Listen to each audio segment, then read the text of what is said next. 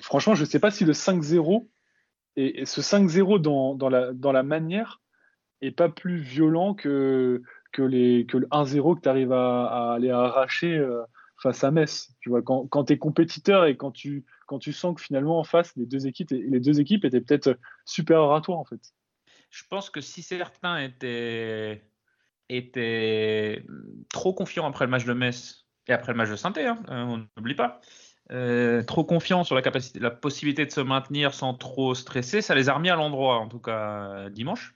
Et vu la conférence de presse de Pellissier, en tout cas l'interview qu'il a donnée au couloir du, du, Rosen Park, euh, où il expliquait qu'il n'était pas content d'une chose, c'est d'avoir pris deux, en colère, d'avoir pris deux buts à 10 contre 11,